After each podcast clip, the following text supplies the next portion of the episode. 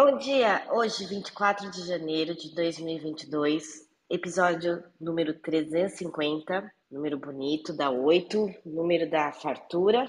Terça-feira, na qual temos o quadro Sustentabilidade com Agilidade, com os moderadores e curadores, André Sanches, Marcela Mello. É uma honra, um privilégio ter esses moderadores e audiência de hoje. Sigam todos aqui no Clubhouse, no Instagram e LinkedIn, né? Claro, já fica aqui o convite para conexão.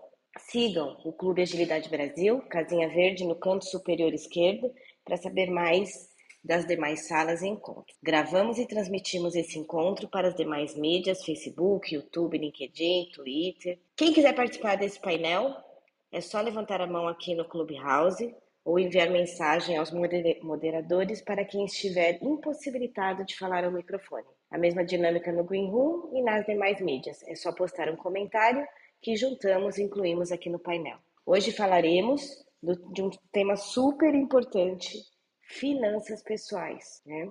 Aqui é importante a gente pontuar que a gente não vai falar de produto, não vai falar de mercado financeiro, mas sim da, dos aspectos de sustentabilidade.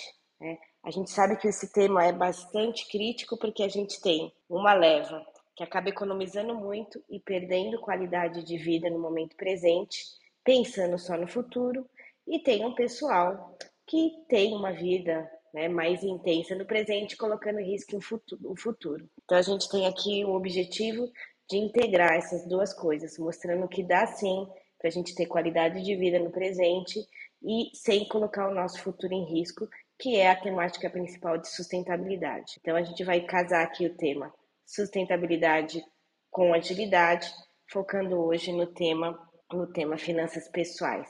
A gente vai dividir em, dois, em duas partes. A primeira, aproveitando que é janeiro, a gente vai olhar para as nossas finanças pessoais em 2021 e na segunda parte a gente vai olhar para as metas financeiras de, de 2022.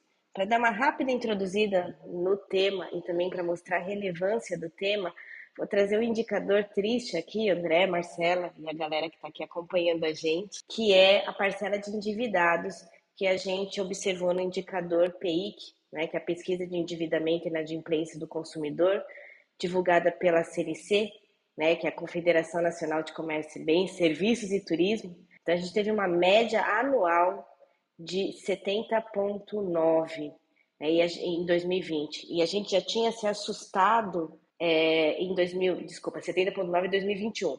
E a gente já tinha se assustado em 2020, quando a gente bateu uma média de 66%. Né? Então, uma, uma fatia de endividados que dá mais ou menos 12 milhões de famílias endividadas. É a maior média histórica desde que a gente começou a acompanhar esse indicador em 2010, né? Então é mais ou menos, né, daí sete, sete famílias de cada dez endividada, né? É, eu acho que também para mostrar a relevância do, do tema, a gente a gente trazer que das famílias né, que recebem menos de 10 salários mínimos, essa média ela vai para 75 e as famílias que recebem mais de 10 salários mínimos, essa média cai para 66. E aí também a gente vai provocar e puxar esse tema para a sustentabilidade, né? E um tema que eu acho que eu quero trazer hoje, que é racismo climático, mas vocês viram que eu me animo com esse tema, mas vamos lá. Depois dessa, dessa introdução longa, deixa eu dar um bom dia especial para Marcela e para André e pedir para vocês fazerem a sua audiodescrição já que a sala já está cheia aqui. Vamos lá, André, Marcela. Bora lá, vamos, encontro incrível. Hoje eu sempre brinco, né? Para a gente ser ágil é, na vida, a gente tem que ser em todas as dimensões, entre elas, obviamente, a financeira também. Em um mundo essencialmente ou majoritariamente capitalista, o, o, o dinheiro sem tabus, né? O dinheiro é importante sim, ele é fundamental para a gente realizar aí as nossas conquistas, sonhos e objetivos. Então, o assunto para mim fundamental é a gente entender com agilidade como garantir essa nossa sustentabilidade. Gostei muito da tua introdução, Rê. Bom, sou André Sanches, brasileiro com orgulho, homem cis, pele branca, olho castanho esverdeado, cabelo castanho. Estou numa foto sorrindo, vestindo uma camiseta, é, uma camiseta preta e um fundo azul degradê. E é uma honra estar aqui com a Marcélia Reis. Já reforço, quem quiser contribuir com o tema, os especialistas, aliás, não precisa ser obrigatoriamente especialista no tema, pode ser até uma dúvida, pode ser até uma angústia, uma dor, é, é só levantar a mão que a gente traz aqui para o debate. Tem uma ferramenta aqui embaixo, canto inferior direito, uma mãozinha no Clubhouse, no Green Room, a mesma coisa. E quem quiser, quem tiver impossibilitado, só mandar mensagem que a gente vai trocando aqui entre os moderadores. E aqui via LinkedIn já o Arthur Guilherme falando aí um bom dia a todos, é, homenageando aí a sala. Bom dia. Eu ainda vou conseguir fazer minha audiodescrição tão bonita quanto o André faz, mas por enquanto eu sou Marcela, sou uma sou mulher, uh, tenho, tenho a pele clara, os olhos castanhos, sou loira, aqui na foto vestida com uma camiseta preta, né, com colar azul, em um fundo, é, um fundo de natureza sentada num banco, né. É, eu sou eu sou funda, é, eu sou sócia da Academia de Competências Integrativas e a gente está aqui hoje para contribuir com esse tema tão importante que é finanças, né? Já comecei a falar um pouquinho antes, mas acho que é, é, é onde culmina, né? Tudo que a gente veio conversando, né? Nessas últimas três semanas, né, passando né, na sustentabilidade é, dentro da, das empresas, na sustentabilidade com propósito, na sustentabilidade das relações, né, a gente vem afunilando para chegar aqui e combinar hoje com as finanças. Bom, sou Rebeca Toyama, né, uma entusiasta do assunto, estou aqui com o cabelo chanelzinho preto, a minha origem nipônica me deixa um pouco amarelinha, fundo branco, camisa cinza, sorriso nos lábios, expressando a minha alegria de começar a segunda-feira trazendo essas temáticas para cá, para o Clubhouse, em tão boa companhia, seja aqui da plateia quanto dos moderadores. E para começar essa primeira rodada, acho que vale destacar a importância da participação de todos, porque é um assunto muito pouco discutido no Brasil e quando discutido, ele acaba sendo muito mais discutido pelo Excel, pelos números e a gente quer muito trazer essa parte de agilidade, essa parte humana para essa discussão, que eu acho que eu acredito que é aí que mora o resultado. Eu acho que já trazendo aqui um, uma, uma parte minha para essa fala, né, por, que, que, por que, que alguém que trabalha né, há mais de 20 anos com propósito, com carreira, se aproximou tanto do tema finanças como eu? É porque a gente começou a perceber que finanças passou a ser um hiato, passou a ser um grande obstáculo, um grande mito para que as pessoas se aproximassem do seu propósito. Então, as pessoas chegavam, planejavam, a gente organizava, né, visualizava, vislumbrava, e passado quatro, cinco anos, a pessoa ainda estava naquela dinâmica que ela não queria estar no trabalho dela, na profissão dela, na empresa dela. E aí a desculpa sempre é, ah, mas eu ainda não estou pronto financeiramente, eu ainda não me preparei financeiramente. E aí eu resolvi resolvi me aprofundar e me aprofundar bastante, como nunca antes havia me aprofundado né, numa pesquisa, quero entender né, a relação das pessoas com o dinheiro, porque que essa tão sonhada sustentabilidade não se aproximava né, dessa parte financeira, sabendo que finanças ou o aspecto econômico é um dos tripés da, da sustentabilidade. Né?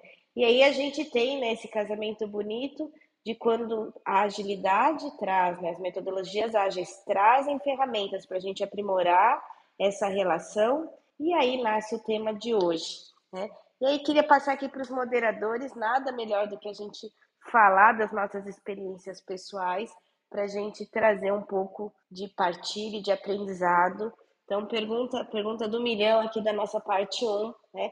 Como que vocês cuidaram das suas finanças pessoais em 2020. Bora lá, vamos pôr a, a bola em jogo. Rena, você estava falando, você foi fazendo esse histórico fantástico de, de olhar o dinheiro, olhar as finanças, depois de olhar a questão da sustentabilidade e aí agora a questão da agilidade. Então, eu achei bem bacana, né? Dá uma, uma tríplice aqui, dá, dá um, um, um tempero bem bacana. E eu, eu, quando você falou de finanças, eu lembrei de uma entrevista, olha só, eu estava na graduação e eu dei uma entrevista, foi até sem querer, assim, para o jornal Folha de São Paulo, era para falar de investimentos. Como se eu, estudante ali da graduação, estava fazendo ciência da computação, se eu entendesse alguma coisa de investimento. Não entendia nada, mas já tinha ali muito pouco mesmo dinheiro e aplicava ali era na. Eu aplicava, acho que era um pouquinho poupança, um pouquinho CDB. Acho que era isso. E aí eu fui falar um pouquinho de, de diversidade, como se entendesse, né? Não entendia nada, mas eles queriam entrevistar ali, então acabou dando certo. E aí, desde então, aí depois, óbvio, eu fui trabalhar no mercado financeiro, passei um bom tempo, eu comecei a entender esse, essa diversidade. E quando eu olho a agilidade, para mim, equipes multidisciplinares, é, com múltiplos, múltiplos pontos de vista, múltiplas perspectivas, que é muito do que a gente faz aqui na sala. Às vezes tem a, a perspectiva da Marcela, que pode ser diferente da perspectiva do André, e a gente encontra uma terceira. Falei assim, bom, vou, eu, então, no mercado financeiro aprendi a diversificar. E aí, com a agilidade, eu aprendi a inspecionar e adaptar. E aí, olha que loucura quando eu reúno esses, esses elementos. Ah, eu, eu adoro, eu sou apaixonado por dados. Né? Então, quando eu reuni esses elementos, em algum momento da minha vida, eu comecei, e aí, trabalhando no, no mundo corporativo, eu brincava de publicar o meu balanço. O, o, meu balanço e o balanço da família, né? Família Sanches tinha lá o balanço, então já estava casado com a Amanda.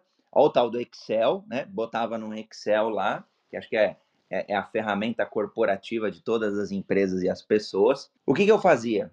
Todo finalzinho, todo dia um, eu olhava para o mês, mês anterior e, e pegava tudo que, que a gente tinha e tentava transformar em ativo. Então, por exemplo, ah, tem um, a gente mora num apartamento, tá bom. Onde está esse apartamento? Tá em tal lugar. Quanto que ele vale hoje, se tivesse que vender hoje? Ah, ele vale X, tá bom. Tem, tem dívida? Tem. Quanto que é? Ah, junto com o banco Y, então tem lá o quanto que vale e o quanto que a gente ainda tem que pagar. Legal. Tem algum veículo? Tem. Quanto? É, quanto, quanto sei lá, tabela FIP.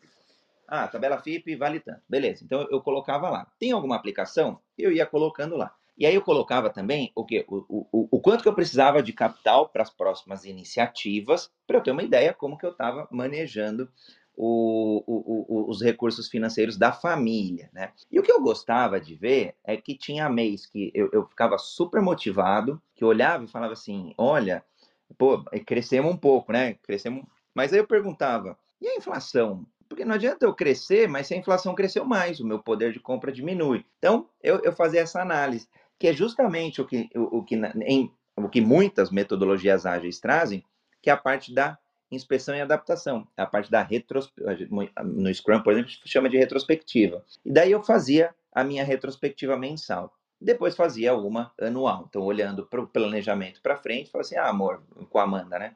É, o que, que a gente vai querer fazer para esse ano? A gente vai viajar mais, vai viajar menos. E aí, na pandemia, então agora voltando para as finanças pessoais do André de 2021, o que, que eu acabei fazendo? Né? A gente veio de um, de um ano que já era pandemia, já era um ano difícil, dezembro de 2020 ainda tinha pego Covid, sintomas leves, mas eu olhei e falei assim, poxa, é um cenário complexo mesmo, é um cenário complicado ali, difícil é, é, de, de, se traçar muita coisa. Então, a gente foi mais conservador, falou, olha, já tinha uma viagem até marcada, é, em janeiro, então a gente acabou cumprindo essa viagem, super tranquilo para a família, e falou: ó, vamos ficar recluso aqui até onde for. Então, do ponto de vista financeiro, para a gente foi bem econômico, 2021, é, mantendo aí os resultados né, financeiros e tal, de receita, foi tranquilo, e na despesa a gente conseguiu é, apertar ainda mais, mas por conta de não, não, sair mesmo para a pandemia, é, ficar mais em casa, fazer alimentação mais saudável, então acabou sendo um ano positivo, saldo ali no final positivo. Mas eu sei que não foi para a maioria das pessoas por conta principalmente da receita. Então acho que é um ponto aí bacana para a gente considerar. E você, Mar, como é que foi aí 2021 do ponto de vista de agilidade nas finanças pessoais? Olha, 2021 foi um ano muito bom para as minhas finanças, né? Assim, é, consegui atingir vários objetivos financeiros.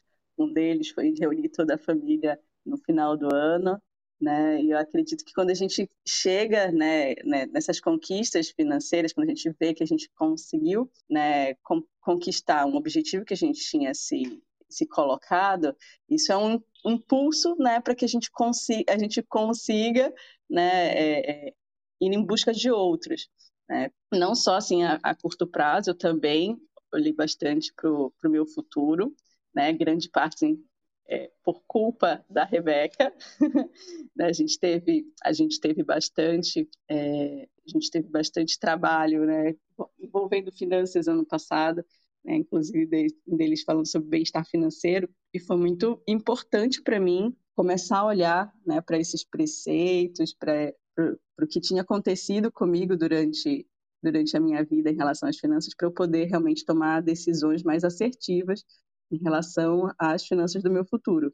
Né? Sempre fui uma pessoa muito é, comedida nos gastos, mas é, consegui perceber que tem fatores emocionais que me dão um start aí na hora de, de gastar com impulsividade. Então, ter mais consciência disso durante 2021 me ajudou bastante, principalmente a, a conquistar esses, esses objetivos que eu tinha né, financeiramente. Né? Juntei, já tenho, já tenho minha, minha reserva financeira né, de, de curto prazo, então minha reserva de emergência e, e consegui realmente obter muitos, muitas conquistas financeiras que, tinham, que eu tinha previsto né, no final de 2020. Então fiquei bem feliz e né, conforme a Rê foi falando no início, foi bem bacana ver que né, não tô não tô na parcela dos endividados ainda bem, é, é, consegui aumentar minhas receitas ano passado e, e manter as minhas as minhas despesas num patamar adequado para as receitas. E acredito que sim, né? Eu tive bastante qualidade de vida e consegui manter o foco também nas finanças no futuro. Então, acredito que eu fiz, eu fiz, eu fiz bem a cartilinha do, das finanças sustentáveis aí que a Rê falou. Ô, Mar, agora você me deixou na dúvida. Eu, eu, vou confirmar com a Rê. Eu devo estar nessa turma aí dos endividados, porque a gente tem um, um pequeno saldo ali do apartamento que a gente financiou gente já vem pagando ele ali há uns dois anos, tem mais um, uma, parte, uma partezinha residual.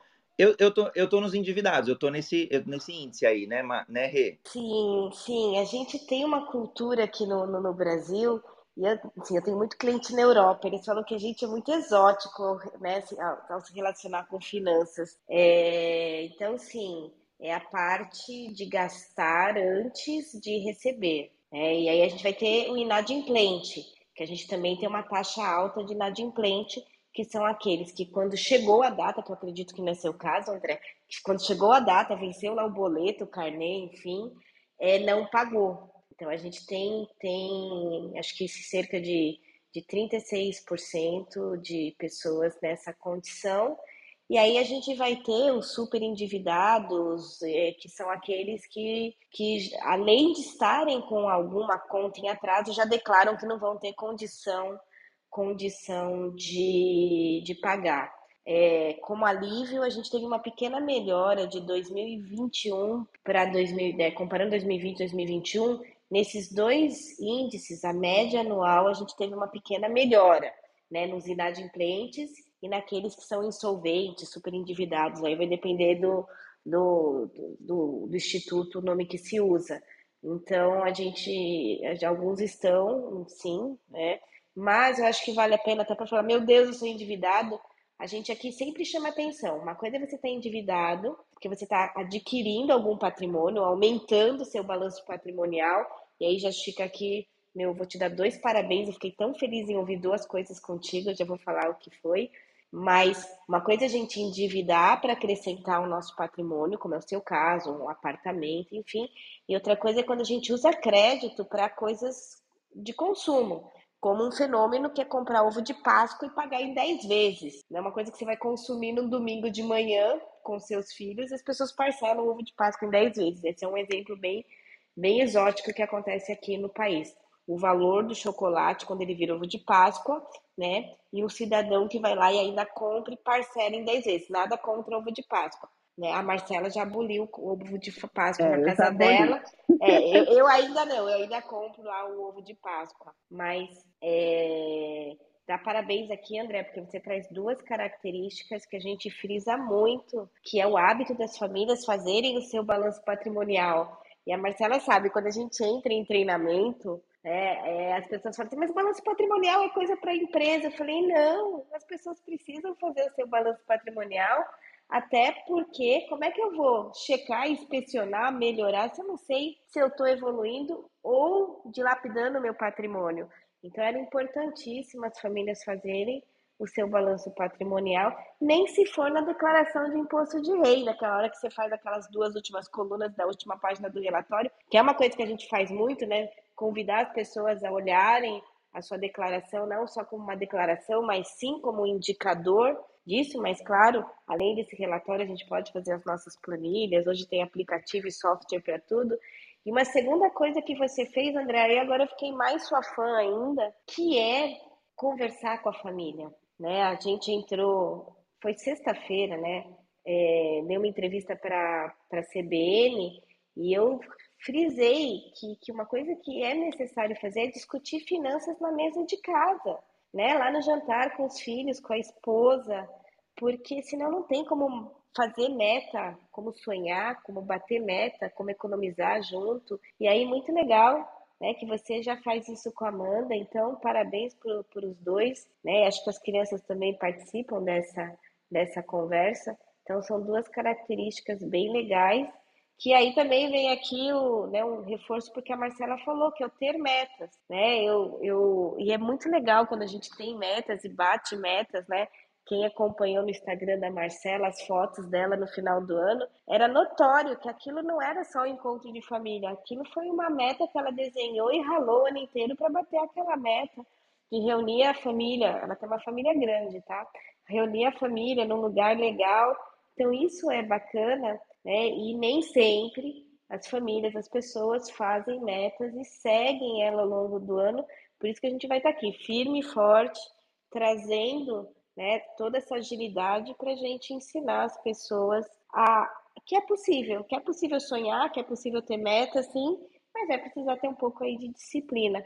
Tanto que até tenho aqui, aqui assistindo a gente, a Cid fez com a gente o treinamento de bem-estar financeiro, o Calê, ele também trabalha com educação financeira e teve com a gente numa da, das turmas de, de bem-estar financeiro, e é essa conversa que a gente que a gente tem lá né? Vai muito além dos números, vai ter que sentar com a esposa, vai ter que compartilhar sonhos e metas, vai ter que acompanhar, vai ter que inspecionar, vai ter que corrigir, né? E aí vem, a, acho que uma grande sacada que é a minha contribuição, que é para que serve a tal da reserva financeira. 2021 para mim foi um ano, foi um ano intenso, né? Foi acho que uma montanha russa, né? De, de vir, ah, então vamos morar no Rio de Janeiro, então vim, fiz a experiência de morar no Rio de Janeiro, entendi que não, né, foi uma experiência válida, adorei ser um carioca por um ano. Então estou voltando agora para o estado de São Paulo.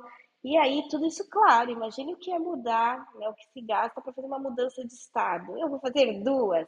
Então é por isso que a gente também não pode se tapear e achar que ao longo da nossa vida a gente não vai ter imprevisto, né?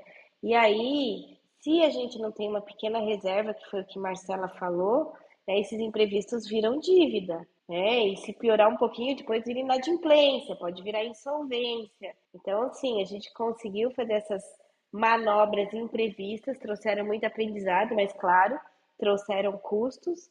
E com esse vai e vem também, né, a minha pesquisa de mestrado que estava honrosamente patrocinada pelo CNPq, é, eu acabei atrasando um prazo da entrega, e aí, claro que veio um outro choque financeiro, que é agora arcar com as mensalidades né, da, da PUC São Paulo, enfim, e não estava no meu planejamento.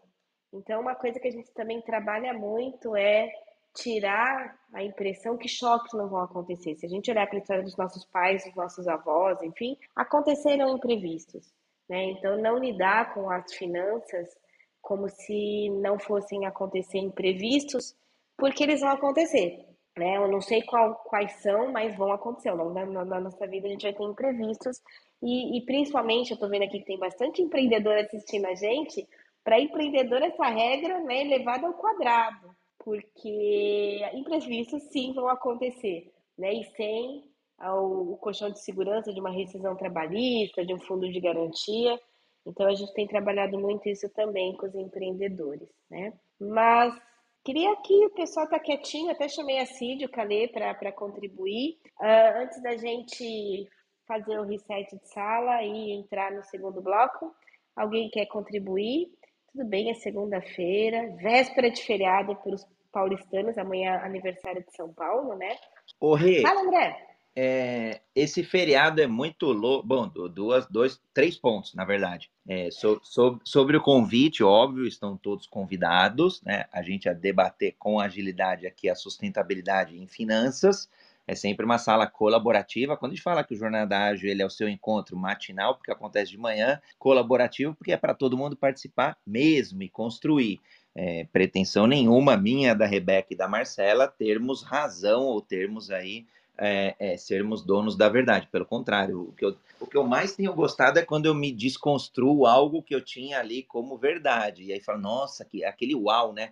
Aquele momento mágico, falo assim, nossa, é isso, eu acho é, é, sei lá, igual ovo, né? Tinha hora que comer ovo era bom, depois comer ovo era ruim, depois comer, sei lá, ovo de, feito de tal forma era bom, depois era ruim, por aí vai. Então, é, com o conhecimento é a mesma coisa. Eu adoro me forçar ali a aprender algo novo e me desconstruir. Então, fica o convite aí a quem quiser participar, levantar a mão e vir aqui para o debate. Bom, o que eu ia comentar, Rick, do, sobre o feriado, é um feriado atípico, né? Então, olha, como, olha o, o, mundo complexo onde que ele chega. Amanhã é aniversário da cidade de São Paulo, uma cidade incrível, nasci nela, depois fiquei sete anos em São Bernardo do Campo, voltei para São Paulo e estou até hoje. Uma cidade, para mim, apaixonante, é, pujante, sem, tirando pandemia, vai, se encontra um restaurante numa terça-feira de madrugada, é, uma culinária italiana, um maître francês, tocando uma música espanhola, pintado de parede vermelha, e, e você acha esse, esse, esse, trem aberto. Então, é uma cidade muito, muito bacana nesse, nesse sentido, né? Para mim, eu, eu, eu, respiro muito isso, né? Acho que eu me identifico muito, acho que eu sou muito assim, acabei sendo, né? Muito assim.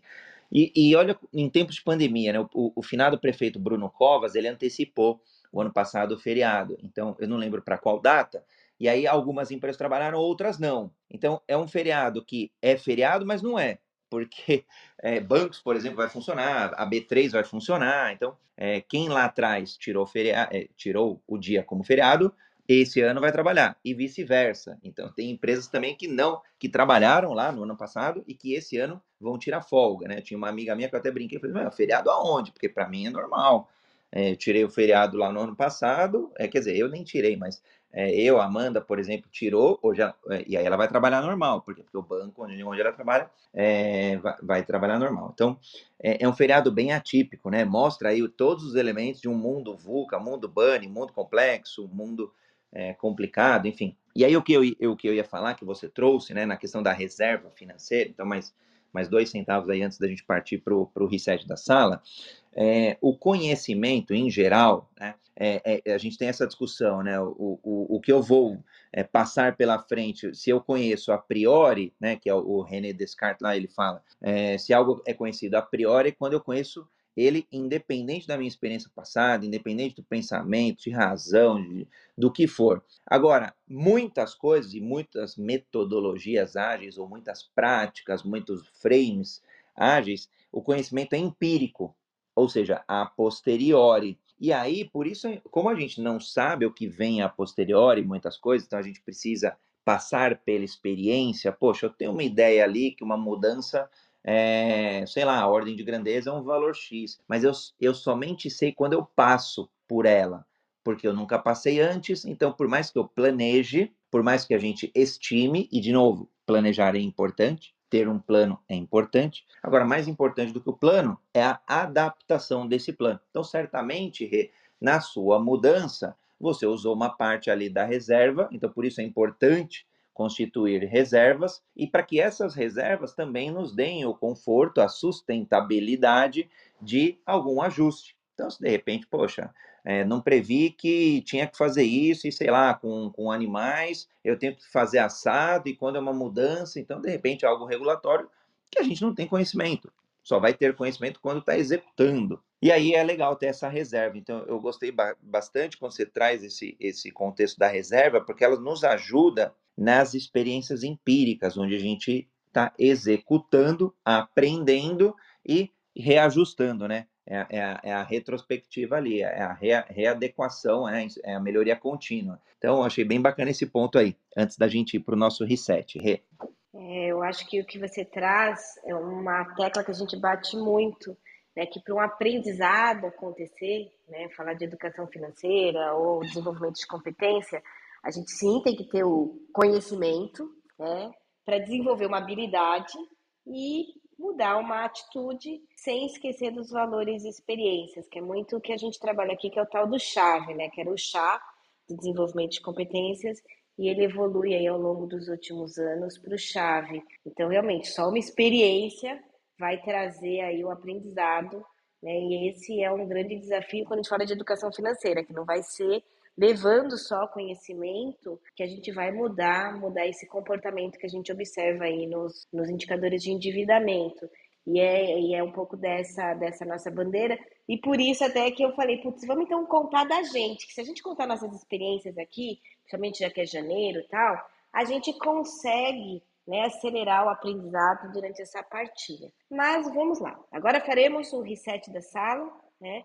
Estamos no programa Jornada Ágil 731, seu encontro matinal com agilidade. Hoje é dia 24 de janeiro de 2022, episódio 350. Terça-feira o tema é sustentabilidade com agilidade. Hoje o assunto é finanças sustentáveis. E estamos aqui com André Sanches, Marcela Mello, falando sobre esse tema, como é que foi em 2021, né? E o que, que a gente pretende ser ou fazer em 2022, que é aqui o tema do nosso segundo, da segunda parte do segundo bloco. E claro, fazer o convite aqui para quem quiser contribuir, perguntar, questionar, discordar a fala de todos é muito bem-vinda, sabendo que, como é, principalmente temáticas como essa, que a gente ainda está construindo no Brasil, não existem verdades absolutas. Se já não existe verdade absoluta para nada, imagine para isso, que é tudo muito recente. Lembrando que o Brasil, aqui eu estou vendo que tem gente de cabelos brancos, né? Lembrando que a gente passou não muito tempo distante por um período de hiperinflação.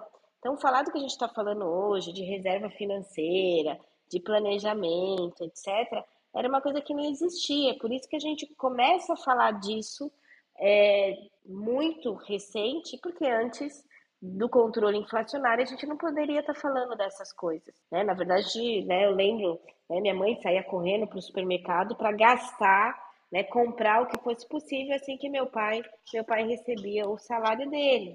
Então a gente ainda tem muito disso no nosso DNA. Então é um pouco disso que a gente quer descondicionar, é um pouco disso que a gente quer abrir espaço, abrir espaço para discutir. Diferença social também nos traz algumas diferenças com relação a outros países, né? O Brasil ainda tem né, uma diferença social muito grande, mas eu quero nesse segundo bloco falar sobre 2022. Né? Vou ouvir aqui dos moderadores, André, Marcelo, todos que estão aqui e tiverem o que contribuir. Como é que vai ser 2022? A gente provocou aqui 2021, né? aproveitando que ainda é uma segunda-feira de janeiro, mas como é que vai ser? Como é que vocês observam 2022? Né? O que, que vocês pretendem fazer? Dando um panorama um pouco mais amplo, antes de ouvir o André e a Marcela, né? a gente tem aí o ano que vem uma COP27, né, falar de sustentabilidade sem falar das COPs, né, seria um, um, um, né, um erro. Então, a COP27 ela vai ocorrer em novembro de 2022 no Egito e vai ter como foco pessoas, né, pessoas para resolução de crise climática. É, a gente tem aí um, uma estimativa que 38 milhões de pessoas podem ser deslocadas como consequência de mudanças climáticas até 2050. E lembrando que a gente tem o foco de garantir uma vida digna para todos, sem exceção. Ninguém pode ser deixado para trás, né, que é o lema da sustentabilidade. É, só que qual é o desafio? Como é que a gente vai falar né, de clima, falar de sustentabilidade quando a gente tem uma parcela muito grande das pessoas que não tem acesso à saúde e educação. Então, como é que a gente vai falar de todas essas temáticas se a gente ainda tem, né, problemas, problemas aí sociais? E então, enquanto a gente não conseguir levar essa temática para o maior número de pessoas possíveis, né, o maior agente, né, para resolver as questões de sustentabilidade, que são as pessoas, elas estão inoperantes, né? elas não vão poder contribuir muito, porque como a gente vai né, falar sobre educação ambiental se a pessoa ainda está preocupada se ela vai ter onde morar, o que comer, se o lugar que ela está vai ser, né, é, vai existir daqui a um tempo. Mas vamos começar falando qual é a nossa nossa estratégia e a partir do que a gente pensa em fazer, a gente vai aqui assumir o desafio de levar essa sementinha para o maior número de pessoas possíveis, independente de raça, credo, nível social, né? Mas vamos lá. Vamos começar com o André. Ah, de André. Ah, o Marcelo abriu. Vai lá, Má. Ó, esse ano eu vou continuar sem comprar ovo de Páscoa, para não correr o risco de parcelar. uh, mas é, é, é muito, tá muito voltado a isso, é, a, questão do controle sobre as minhas finanças, né? A gente sabe que dentro, para quem não sabe, o bem-estar financeiro, ele está dentro de quatro aspectos, né? O controle financeiro, tranquilidade financeira, objetivos de vida e liberdade financeira. É, então, só quando esses quatro elementos estão presentes, a gente pode dizer que a gente está com um nível de, de bem-estar financeiro alto. Né? E ainda me pego muito, né? Então, assim, tranquilidade financeira, né? Eu consigo ter, ter eu tenho uma reserva para lidar com possíveis choques, então isso está ok, né? Objetivos de vida tenho bastantes até, né? Então, esse não ter objetivos não é um problema, né? Cumpri-los sim. A liberdade financeira, acredito que hoje eu né, consigo ter parte de liberdade financeira, não preciso né, fazer, eu posso escolher aquilo que eu quero fazer, é, mas eu, a questão do controle financeiro ainda me pega bastante principalmente quando eu já reconheço que é, eu gasto muito ao agradar para presentear, presentear os outros para agradar, né? Então, assim, como a Rê falou mesmo, eu tenho quatro filhos, né? Então, chega na época de aniversário, Natal, né? Primeiro que eu quero fazer, eu quero fazer festa, por mais que eu seja bastante econômica, a gente sempre gasta bastante né? Eu sou bastante criativa, gosto de, de fazer as coisas eu mesma, mas assim, a gente acaba gastando mais do que previa. Então, é, mi, meu objetivo do ano de 2022 é ser um pouco mais controlada na minha questão emocional, né? Então, reconhecer melhor é, quais são esses gatilhos que me levam a gastar bastante. Eu já sei que é sempre relacionado aos meus filhos, sempre relacionado a querer presentear e agradar é, apesar de eu, ser, de eu ser bem comedida nos gastos, quando chega, né, então assim, ah, vamos ali, vamos no shopping comigo. Então, é, essa nunca é uma boa frase. Então, acho que talvez eu vou começar com, com essa, né, não levar meus filhos ao shopping. Mas, enfim, é, é muito essa minha meta, né, de, de 2022, ter um pouco mais de, de controle financeiro ao gastar, né? É, no momento em que eu estiver gastando, eu conseguir né, usar mais a razão do que a emoção, que é bastante difícil a gente vai ter uma decisão de compra. Ah, quanto a objetivos do, do ano de 2022, né, eu quero eu quero de novo né, ter ter a família reunida, né? Não sei se a gente vai fazer uma viagem todo mundo junto, mas sim quero ter a família reunida em, em outros momentos. Ah, então, sim, sempre vou. É, acho que são essas minhas metas de, de 2022 claro, aumentar, aumentar as receitas, né?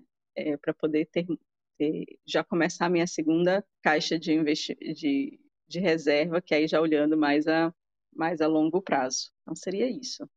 Maravilha, mas é legal, é legal. Eu, eu adoro, sou apaixonada por ouvir as histórias e as histórias individuais mesmo que vão é, contribuindo, para mim vai ficando muito legal porque a gente vai tornando concreto, né? Acho que você usou essa palavra no nosso no começo do nosso encontro, né? Vai, vai deixando mais concreto. E é legal olhar é, nas histórias das pessoas para a gente trazer para o nosso dia a dia, né? Fui fazendo uma série de links ali é, com, com o que você falou. Eu vou falar alguns deles. Antes, só para não me perder aqui no raciocínio, vou comentar algumas coisas do que a Rê também trouxe, né? Quando você falou, eu, eu achei bem legal, Rê, quando você falou que esse ano a gente vai ter a COP e o tema de pessoas, né? Aqui vou fazer um parênteses rápido. É, o ano passado foi lançado o Human Skills Manifesto.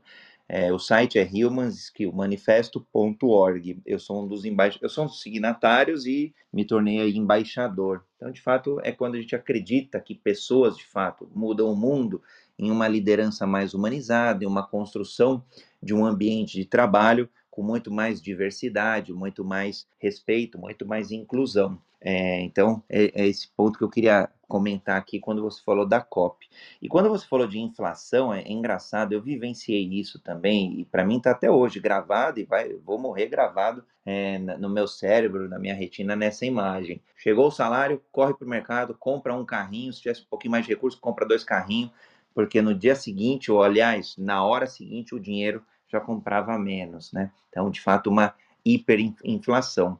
E, e para mim é engraçado, porque quando eu olho é, a pirâmide de Maslow, por exemplo, onde lá na base ela tem as necessidades ali triviais, né, básicas para sobreviver, parece que essa era uma, um, para a gente sobreviver financeiramente, essa era uma ação lá atrás, né?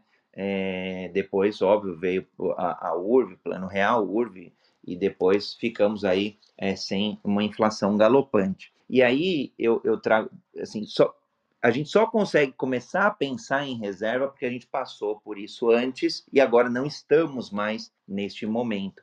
Agora, a realidade do Brasil ainda é, é complexa, né? Você trouxe aí vários aspectos sociais. A gente aqui hoje, é, todos nós, acho que nos sentimos privilegiados de ter um debate, de ter é, um acesso a um conhecimento, um debate a alto nível sobre esse assunto. Agora, quantas outras tantas pessoas não precisam da nossa ajuda é, porque, ou de fato, não estão ali conseguindo estruturar a base da pirâmide, que diria constituir ainda uma reserva. Então, por isso eu acredito aí é, no empreendedorismo como causa, é, é, desculpa, como pilar para poder mudar o Brasil, assim como eu acredito muito na agilidade, para que as pessoas mudem, né?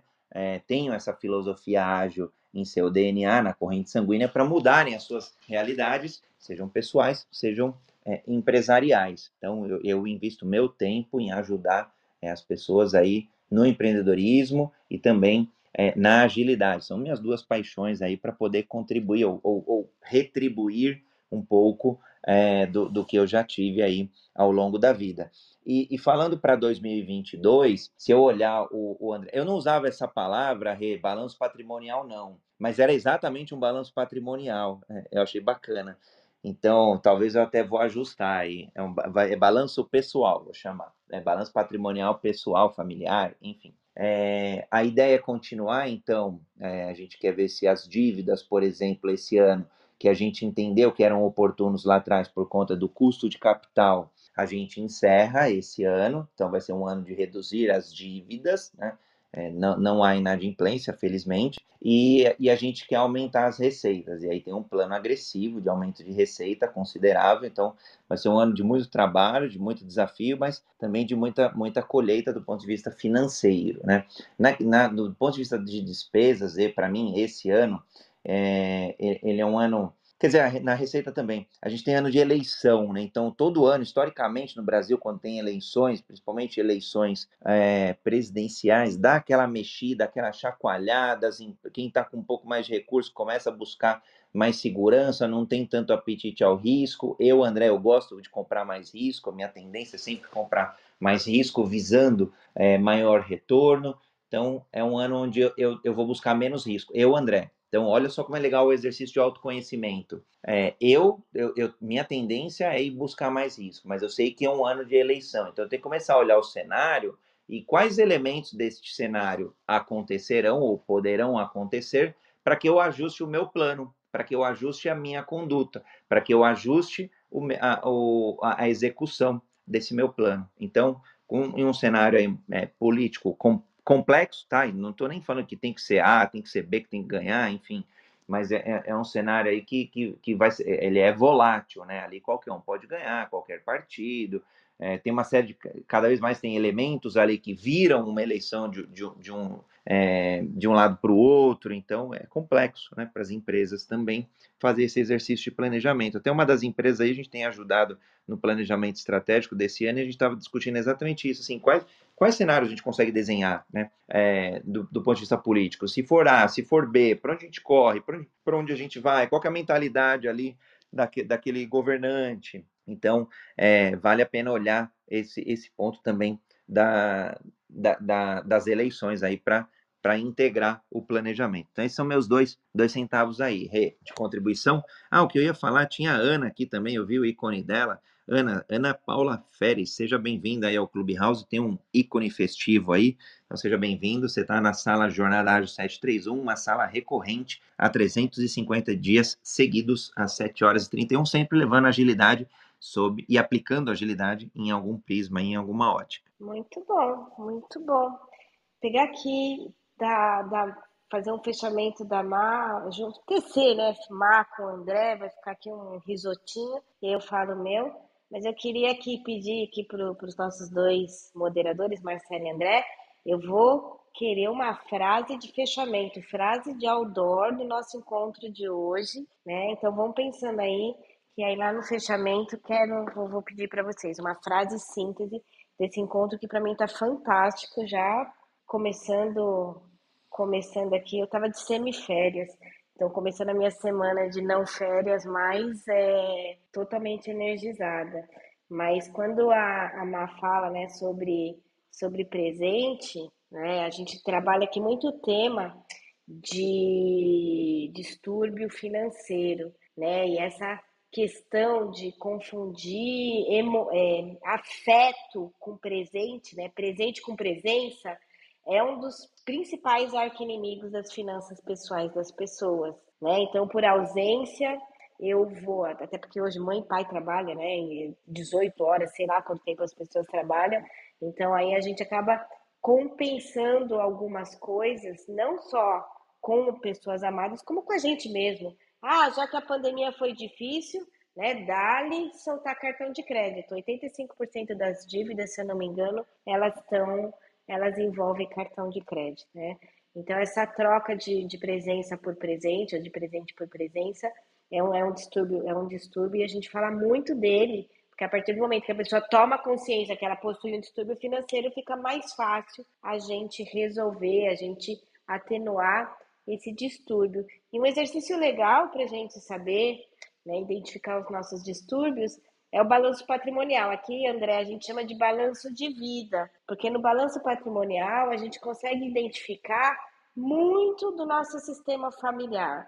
A gente tem um exercício aqui fantástico que a gente senta com as pessoas para entender né, os influencers, né, os influenciadores sistêmicos, né, os adultos que fizeram parte da nossa história de vida e até aqueles que não, né, que já tinham feito a passagem antes da gente ter chegado no mundo, como tudo aquilo vai influenciando e aí a gente ajuda a pessoa a localizar no balanço patrimonial dela, por isso que a gente chama balanço de vida, que muitas vezes aquilo é um comportamento repetido e ela não precisa repetir aquilo, né? Ela não precisa repetir aquilo, ela não precisa brigar com aquilo, ela pode transformar aquilo num aprendizado e ter uma relação melhor com as questões materiais, então que a gente chama de balanço de vida.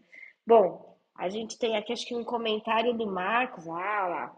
É, fluxo de caixa das empresas e maior que a rentabilidade. Uh, você quer comentar, André, isso aqui? Oi, Rê, desculpa, tá, eu tava, tava trocando a tela aqui do aplicativo. Aqui nos bastidores, aqui, nos bastidores aqui, eu, eu vou te falar, haja agilidade ali para trocar de uma tela para outra, voltar, é, ver os comentários ali, se tem alguém. Ah, o próprio Levi aqui também, ó, estou em Santa Cruz do Capibaribe, em Pernambuco, e minha internet está falhando, por isso ele não subiu aqui, mas já está falando que o bate-papo tá maravilhoso, muito legal. Abraço para ti, Levi. É, professor Marcos aqui, deixa, deixa eu ver, comentou é, liquidez no fluxo de caixa das empresas, eu estou entendendo que é, né, é maior é, do que a rentabilidade. A gente tem visto é, em alguns fóruns, por exemplo, principalmente em startups, uma liquidez muito grande do ponto de vista dos investidores. Então, quando a gente olha venture capital, por exemplo, tem muita startup, e aí muita startup se tornando unicórnio, muita startup indo para a bolsa de valores, seja aqui no Brasil, seja é, fora do Brasil. Então, tem um mercado, lógico, que, que tem uma liquidez ali para poder fazer os investimentos é, nas oportunidades. Próprio, sei lá, vai, para citar um caso aí, né? A gente pega a Magazine Luiza, que nos últimos dois anos, se eu não me falha a memória, sei lá, 20 aquisições. Então, existe um mercado, óbvio, né? É, acho que tem, tem tem os dois lados da moeda, né? Tem um mercado complicado, difícil, que, que as empresas ali de fato encerraram suas operações, e tem um mercado pujante ali, é, principalmente fusões e aquisições, que tem é, essa essa liquidez aí para poder investir. Obviamente estão investindo em lugares ali que vão trazer é, maior retorno, mas é um capital de risco, né? De novo, é um acionista é, que vai tomar risco ali é, em alguma startup. Né, e, e, aí o que a Rebeca trouxe é bem bacana, porque não é todo o capital que eles colocam é uma reserva, é, tem as reservas ali também institucionais, da qual eles vão limitar algum valor para ser investido e pulver, muitas vezes, na maioria das vezes, aliás, pulverizados entre várias empresas. Então, até é normal nesse tipo de mercado você ter alguma perda. Né? Então, sei lá, você investe em 10 empresas, vou chutar um milhão de reais em cada uma. Desses seus 10 milhões, boa parte deles vai ser é, dinheiro queimado mesmo, porque algumas é, iniciativas não trarão o retorno esperado, então é quase que prejuízo. Porém, algumas delas, 20%, por exemplo, pode ser que tenham um resultado muito maior. E aí, os teus 10 milhões, na, naquelas duas startups, teu 1 milhão, 2 milhões, vai acabar virando 20, vai acabar virando 50. Então, no final do dia, os teus 10 virou 50. Então, tem um mercado aí também é, é bem bacana.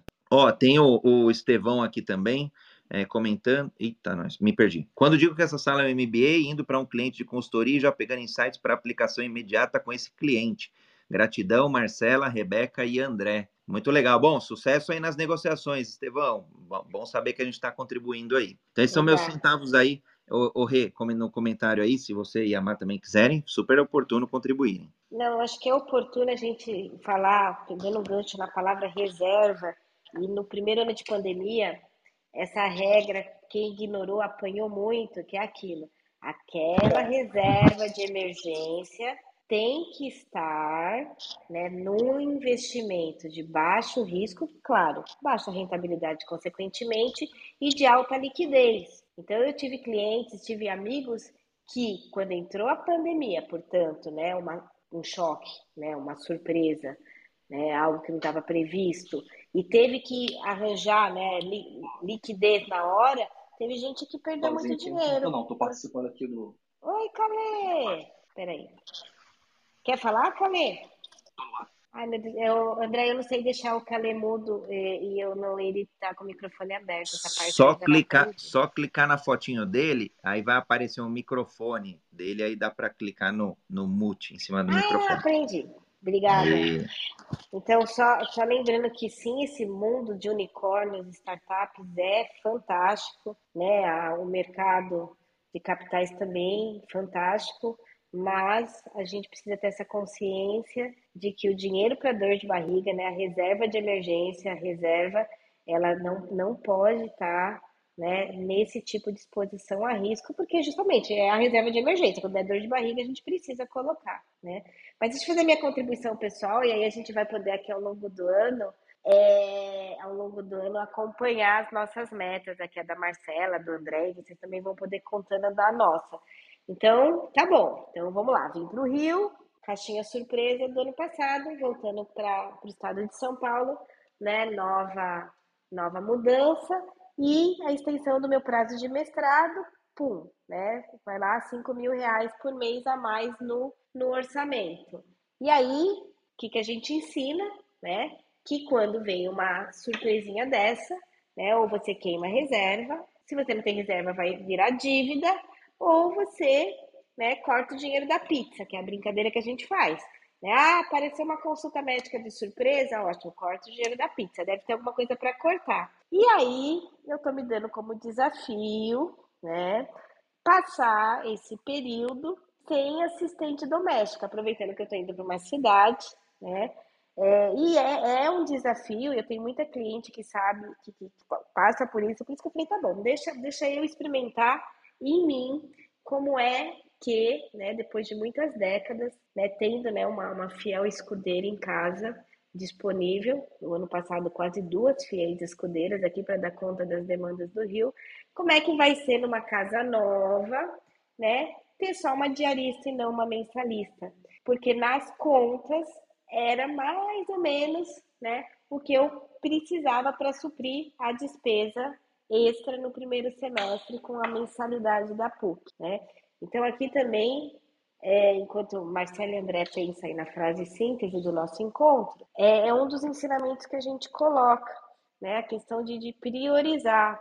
Muitas vezes, ah, mas o carro quebrou, por isso que eu não cumpri minha meta financeira. Ótimo, o carro quebrou, então a gente precisa olhar o que a gente pode, naquele período, economizar, cortar para nossa meta financeira pessoal acontecer. Então, eu estou experimentando, experimentando isso no primeiro no primeiro semestre. Vamos ver como é que vai ser, como é que vai ser essa experiência. Eu fui morar aos 18 anos sozinha e desde então sempre tive né, uma, uma pessoa me ajudando é, diariamente em casa. E vai ser, vai ser uma experiência que tenho vários né, clientes que estão também nesse desafio de ter que reduzir aqui ou acolá e falar, meu Deus, será que eu vou dar conta? Aí eu sempre falo, imagine se estivéssemos morando né, num país, né, na América do Norte ou na Europa, enfim, é, a gente já não teria esse tipo de auxílio há muito tempo, porque não é uma característica né, de uma Europa, né, de um Estados Unidos, e a gente ainda tem essa característica no Brasil. Então vamos experimentar. Então meu passatempo nessas últimas semanas foi tentar montar uma casa que fosse prática o suficiente para viver, né, como se a gente estivesse em outro país. Então, quando a gente fala sobre sustentabilidade financeira, tá vendo? Não é, embora Estevão trouxe na né, questão do MBA, a sustentabilidade financeira ela vai acontecer a cada decisão que a gente toma né, ao longo do dia. Né? São lá, acho que 4 mil decisões por dia, alguns pesquisadores trazem. Então, a resultante vai ser dessas pequenas decisões, que no meu caso não é nada pequena, ela é de alta complexidade, mas eu tô afim. A Marcela já fez algumas perguntas. Meu Deus, quem é que vai cozinhar? Meu Deus, quem vai não sei o que lá? Nós vamos aprender aí dia a dia, mas eu vou, vou fazer essa experiência e vou contando para vocês aqui como é que tem sido. Mas 8h30, o tempo voou quando, né, essas temáticas eu acho que tranquilamente passaria a manhã toda falando aqui sobre, sobre isso mas queria aqui né, as considerações finais, mas quero sim uma frase poderosa, uma frase síntese para tornar nosso encontro inesquecível do André e da Marcela, já que o Carlos subiu, mas Carlos, você quer falar alguma coisa? Seria tão bacana, o Carlos trabalha com isso, gente, ele é, ele trabalha com planejamento financeiro, educação financeira, nosso querido aluno, amigo aqui do Rio de Janeiro, né? Hum, eu falo aqui porque hoje eu estou no Rio de Janeiro. E, e olha só como que é complexo essa coisa de cortar. Eu poderia, né, quando eu olhei o que, que eu posso cortar né, para manter, manter o custo né, sem esse acréscimo, e aí a gente tem que aprender a fazer conta por ano, né, André e Marcela? Porque é 5, se fizer vezes 12 é 60 mil. Não estamos falando só, ah, é só 5 mil. Não, estamos falando de um valor né, de, de quase um carro. É, eu poderia ter cortado viagens. Se vocês perceberam, é uma coisa que eu adoro. Tanto que cada vez que eu tô aqui, eu tô num canto. Eu estava em Minas até ontem, aí agora eu tô no Rio. Né, daqui cinco dias volto para Valinhos. Aí depois, na outra semana, eu vou estar em Curitiba. E aí na outra eu vou estar, vou estar em Minas de novo, enfim. Então eu, eu, eu tinha que olhar e falar, putz, mas cortar viagem, cortar deslocamento, eu sou, eu sou totalmente nômade, né? Então aí eu fui cortar alguma coisa que tinha menos prioridade. Né? Isso demanda maturidade, claro, não, não é uma coisa fácil e eu vou aprender, vou aprender com essa experiência. Mas vamos lá, já que o Calê subiu e não vai falar, André, Marcela, vamos para o nosso encerramento, frase final, considerações finais. Oh, eu quero te desejar muito boa, é, muito boa sorte nessa experiência.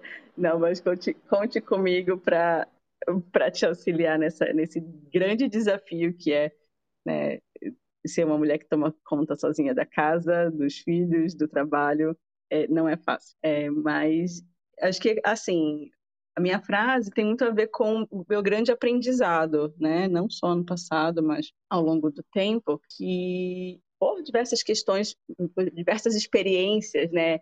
De passado, de, de antepassados, é, o, o dinheiro era, um, era quase como um vilão, né? Então, o dinheiro que não deixava fazer isso, o dinheiro que faltava para aquilo, né? E, e meu grande aprendizado foi transformar o dinheiro em aliado, né? Para conquistar aquilo que eu queria. Então, meu, minha frase, né, síntese daqui, é que cada um de vocês consiga transformar o dinheiro em aliado para conquistar os seus sonhos.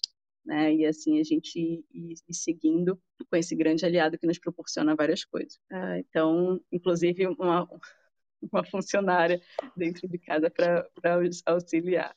Fantástico, Má. Dinheiro é sim um aliado. A gente tem que parar aí com essa crença que dinheiro é sujo, que dinheiro é, não, não, não, traz felicidade, que enfim, tem uma série de crenças aí é, que a gente ouve dizer. Né? Eu fui um deles também. É, meus pais sempre me, me criaram com essa crença, mas aos poucos a gente foi desconstruindo. Então, eu acho bacana, vou brincar aqui numa cultura, né, muitas vezes de cancelamento, né, pessoas cancelando pessoas, muito derivado aí às vezes de programas como Big Brother, então que a gente cancele de fato o que nos tira sossego em direção à, à busca dessa sustentabilidade financeira. E aí, para mim, acho que a frase ficou, é, não sei se fácil, mas eu, eu vou usar ela de contexto em uma que eu tenho costume de usar. Eu uso em agilidade, né? Antes de ser ágil na empresa, nos projetos, nas equipes, que cada um de nós sejamos ágeis em nossas vidas pessoais. E aí, então, trazendo para o nosso dia a dia de hoje, incrível, né? Um, um aprendizado aqui, aprendi muito, adorei todo, todos os pontos que vocês trouxeram, anotei muita coisa aqui, os pilares que a Má trouxe, é, o conteúdo que você trouxe. A minha frase final é para que a gente é, seja sustentável, antes da gente querer ser financeiramente sustentável nos negócios, nas empresas, que a gente seja sustentável financeiramente em nossas vidas pessoais. Antes até da própria família, antes até de constituir uma família, que o nosso CPF ali, que cada um de nós individualmente, a gente busque ser sustentável financeiramente e depois, óbvio, o restante é só uma jornada de ajudar a ser sustentável a família, ajudar a ser sustentável empresas, negócios, empreendimentos e por aí vai. Então, antes de sermos sustentáveis financeiramente nos negócios, nas empresas, sejamos sustentáveis financeiramente na, em nossas vidas pessoais. Uma honra, Rê, aprender com você. Meus parabéns pela apresentação, pela moderação do dia de hoje. Muito bom, para mim foi um privilégio. Obrigada pelo convite, oportunidade de, de moderar, coordenar aqui. Né? A gente vai, vai aprender nesse universo de Clubhouse aqui. É, um minutinho a mais. Carmen, você quer falar? Você vai nos dar o privilégio de ouvir sua voz? Bom dia. Bom dia. Tá me ouvindo? Perfeito. É, eu me enrolei com o aplicativo aqui de uma forma bem estrondosa. Você quer deixar uma mensagem para quem eu... trabalha, põe a mão na massa nessa temática, Carlos? Ah, posso sim deixar sim, posso sim. É, bom dia, Mar, bom dia, André, bom dia a todo mundo. É, a mensagem que eu posso deixar, se, pode, pode ser até encarada como um, um objetivo para 2022, né, é, é, é, cuidado com as expressões de desejos que você, que você tem para o seu planejamento financeiro. É, expressões de desejos. Muitas vezes a gente talvez se pega quando a gente está lá no, no, início do ano, fazendo lá nosso, nosso planejamento para o ano, às vezes a gente fica lá é, passa por aquele, aquele hábito, aquele, aquele gasto assim, que a gente tem rotineiro que drena nosso, nosso caixa é, dia a dia, mês a mês, e quando você faz a conta do ano, você vê que foi bastante dinheiro, às vezes você diz, eu vou cortar esse gasto, gasto A, gasto B, e aí a gente coloca ele como um plano e talvez quando você chega no meio do ano ou no fim do ano, poxa, não consegui cumprir esse, esse objetivo. Às vezes, essa decisão de você cortar gasto A, gasto B, ele não é um plano, ele é uma expressão de desejo. Por quê? Porque ele, é, é, porque ele talvez não seja a raiz do seu problema. Eu passei, eu, eu passei a entender isso quando eu mesmo, eu mesmo me boicotava né, com essas expressões de desejos no meu planejamento, é, fazendo cortes de, cortes de coisas ou, ou cortes que já estavam que não era não era o principal problema o problema mim. Isso cegava. Quando eu quando na verdade eu ficando dando a minha atenção, meu foco, meu esforço, energia para mudar tais comportamentos, mas aqui não era realmente grandes catapultadores né, de, de, do, do, das minhas finanças, eu percebi que isso era uma expressão de desejo. Então comecei, comecei a dar atenção àquilo, comecei a deixar tudo da minha vida que acontece de fato, goste ou não goste dele, deixar ele, deixar ele no meu planejamento, não cortar, não deixar de vê-lo porque ele é feio, porque eu não gosto de vê-lo. Mas quando comecei a deixar de ver, comecei a ver aonde realmente estava um problema, um problema maior se escondendo. E às vezes o problema maior, e talvez ele seja mais complexo, mas também quando ele resolve, você tem uma solução um pouco mais duradoura do que você talvez atacar problemas pequenos, é, que são as expressões de desejos. É, isso foi um aprendizado que eu tive em 2021 e em 2022 eu estou atacando esse monstro maior e deixando um pouco de lado as expressões de desejo. Né? É, talvez essa seria a mensagem de um aprendizado que está ainda em, em, em, fase de, de, em fase de evidência, né? É, até agora tem, tem se mostrado para mim é, que, é, que é relevante, sim. Legal, super obrigada, Carlos. Sempre bom ouvir você, né?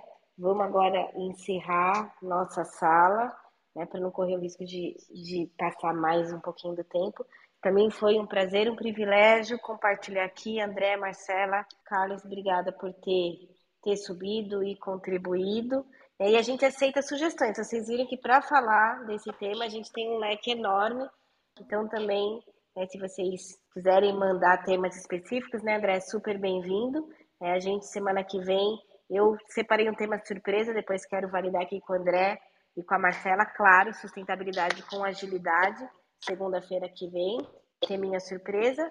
Mas, né, André, amanhã, 7h31, encontro marcado aqui, já que o encontro é diário matinal. E aí a gente vai ter outros moderadores, certo? Beijo para todos. André, quer falar alguma coisa? Não, sim, é isso aí, Rê. Amanhã, jornada ágil, como todos os dias. Amanhã, o, dia, o quadro chama-se Práticas Ágeis e falaremos sobre papéis ágeis como o PO, o Product Owner. Então, faremos dois encontros nas próximas duas terças-feiras. Então, segundo, Rê, Mai e Kale. Beijo! Beijo, gente. Até segunda. Até mais.